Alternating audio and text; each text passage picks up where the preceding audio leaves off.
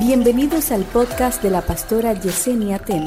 A continuación, una palabra de salvación, restauración y vida de Dios. vida de Dios. La Biblia dice que cuando Jesús ayunó, después de haber ayunado,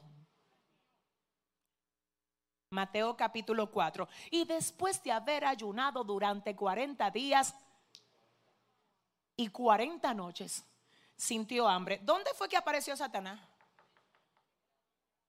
Cuando sintió hambre. ¿Pero a ofrecer qué? Santo. Apareció cuando tenía hambre y apareció a ofrecer aquello de lo que se tenía hambre. O sea, no apareció al inicio del ayuno porque al inicio del ayuno no había hambre. Tampoco apareció a ofrecer, escuche esto, algo que no se necesitara. Es decir, que cada tentación apunta a una necesidad, apunta a un deseo, apunta a algo que está vulnerable en ti. Ay, por eso es que cada vez que vence una tentación te parece tanto a Jesús. Porque eso fue exactamente lo que él hizo. Satanás lo quiso avergonzar a él y él avergonzó a Satanás. Es decir, que cada vez que tú superas una tentación y le responde al enemigo de la misma forma como lo hizo Cristo, no es que no tengo hambre, es que tú no tienes cómo suplir mi hambre. Porque el que sabe mi proceso también se va a encargar de suplirme para saciar mi hambre. ¿Alguien entiende? Entonces escuche esto, tenemos a Elimelech que sí tenía que suplir para la familia, pero tú sabes lo lindo que tú quedarte siendo honesto, íntegro, aunque haya necesidad en la familia. En vez de tú salir a buscar provisiones de modo que no sean las correctas para deshonrar al dueño de la familia.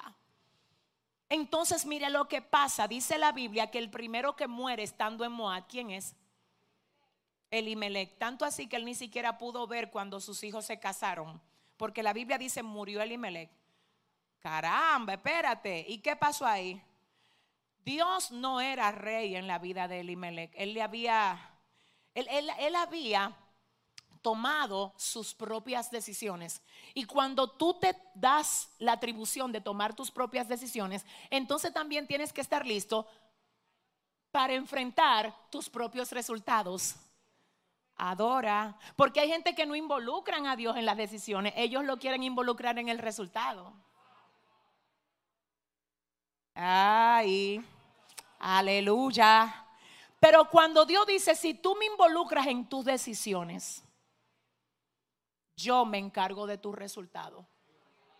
Esto está fuerte aquí.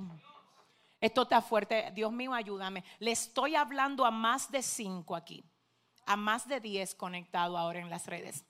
Escúchame, quizás ahora obedecer a Dios aparente ser incómodo, aparente ser una pérdida. Vive Jehová y vive mi alma, que si te atreves a soportar el proceso y si te quedas en el lugar donde Dios quiere que tú estés y haciendo lo que Él te dijo que tienes que hacer, Dios te va a sorprender con la recompensa que te va a traer. Si alguien aquí lo cree, que le dé fuerte Ay, Dios mío.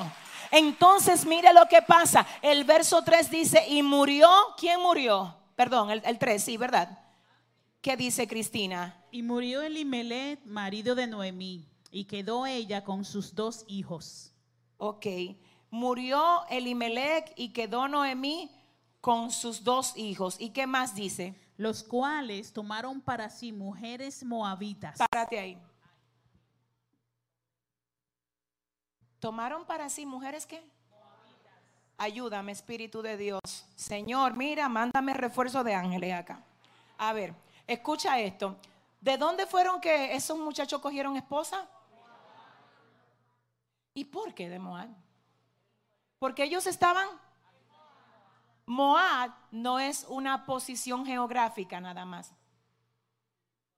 No me entendieron. Déjame ver yo sé en qué posición geográfica tú estás en términos espirituales de acuerdo a cómo tú eliges. La manera como tú eliges habla de la posición que tú tienes en el mundo espiritual. Ah, ah, ah, ah, estoy tocando fibra sensitiva. Ahora llegó el momento de decirle a tu vecino, mira. No, pero tú no se lo dijiste, díceselo rápido. Dile, mira, abróchate el cinturón. Cuando tú me estás diciendo a mí que no es nada ir a una fiesta con tu amiga, porque eso a ti no te afecta. Eh, déjame moverme para este lado porque yo necesito a alguien aquí que diga gloria a Dios. Cuando tú me dices a mí que eso no es nada, beberte una cervecita, porque que eso, eso no es nada. Dile a tu vecino, ay, dile, se metió Moa, dile, reprendemos ese espíritu. Dele el aplauso fuerte, que usted conoce par de gente así. Dice que a ellos nada le afecta. Oh, oh. Cuando usted oye una persona dice que nada de esa impiedad, dice que le afecta a ellos.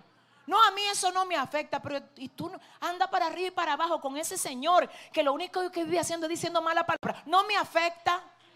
Que los chistes morbosos que hacen no te afectan. Que ver películas donde aparece gente desnuda y haciendo barbaridades a ti no te afecta. Ríasele al que le queda al lado y diga, bueno, diga, hay, problema aquí. No, usted se ríe ahora, pero ahora póngase serio. Oiga lo que le voy a decir con esto. Cuando usted oye una persona dice que, nada de esa sinvergüencería le afectan, le voy a decir por qué que no le afectan. Porque cuando tú vives en Moab, casarte con Moabita no te afecta. Si le va a dar el aplauso al Señor. Por eso es que a ti no te afecta. Por eso es que no te afecta. Pero tú sabes, mira, yo te voy a decir, siento a Dios aquí, aleluya.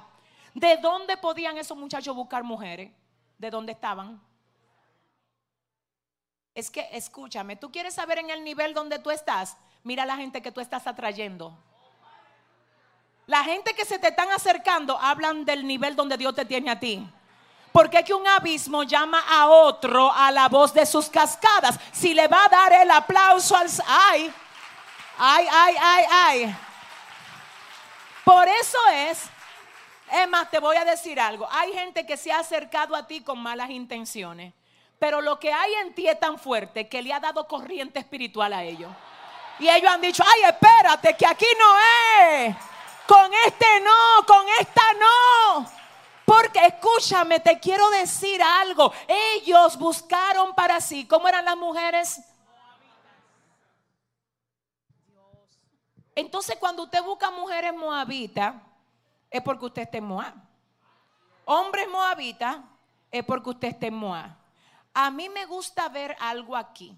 La gente de Moab tiene dos opciones cuando está al, al lado tuyo. O tú te quedas con ellos, o ellos vienen contigo.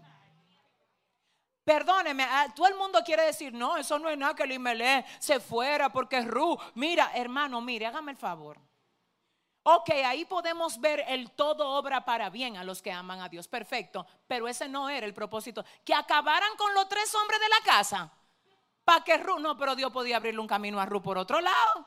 Excúseme, pero facturarle a tres cabezas de una familia. Quiero aclarar aquí para que nadie venga ahorita. Escúcheme. Yo sé que Ruth incluso es una de las mujeres que se menciona en la genealogía. Una bendición de Dios. La muestra de la gracia de Dios en el Antiguo Testamento, así como lo fue Raab y como lo fueron otros. No estoy hablando de eso exactamente ahora. Te estoy diciendo una cosa ahora. Escúchame. El propósito de Dios con esta familia no era que se mudaran a los campos de Moab.